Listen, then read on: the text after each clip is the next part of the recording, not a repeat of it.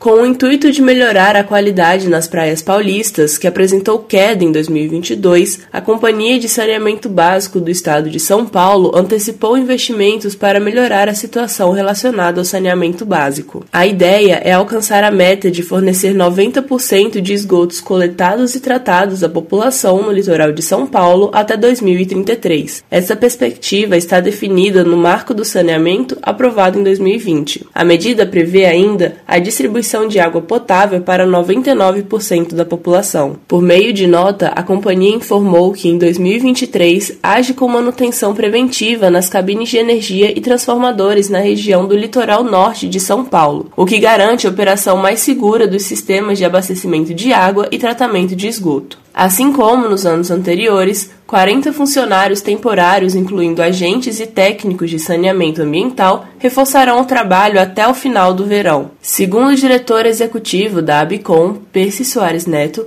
alcançar a meta de universalização dos serviços de saneamento é fundamental para todo o país é que a gente atualizou os valores de investimento necessários para a universalização do serviço de saneamento e a gente considera que a realização desse conjunto de investimentos permitiria ao país alcançar aí 99% da população com água tratada e 90% da população com esgoto tratado.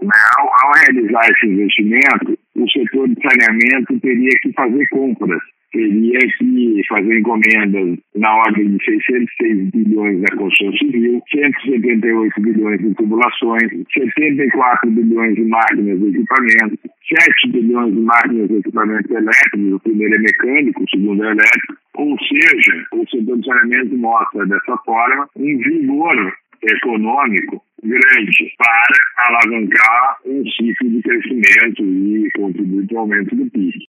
O Marco Legal do Saneamento Básico foi sancionado pela Presidência da República em julho de 2020. O novo Marco Legal do Saneamento Básico visa modernizar o ambiente regulatório nacional com o intuito de estabelecer novas alternativas de financiamento e mecanismos para universalizar os serviços de saneamento básico no país até 2033. Reportagem Sofia Stein.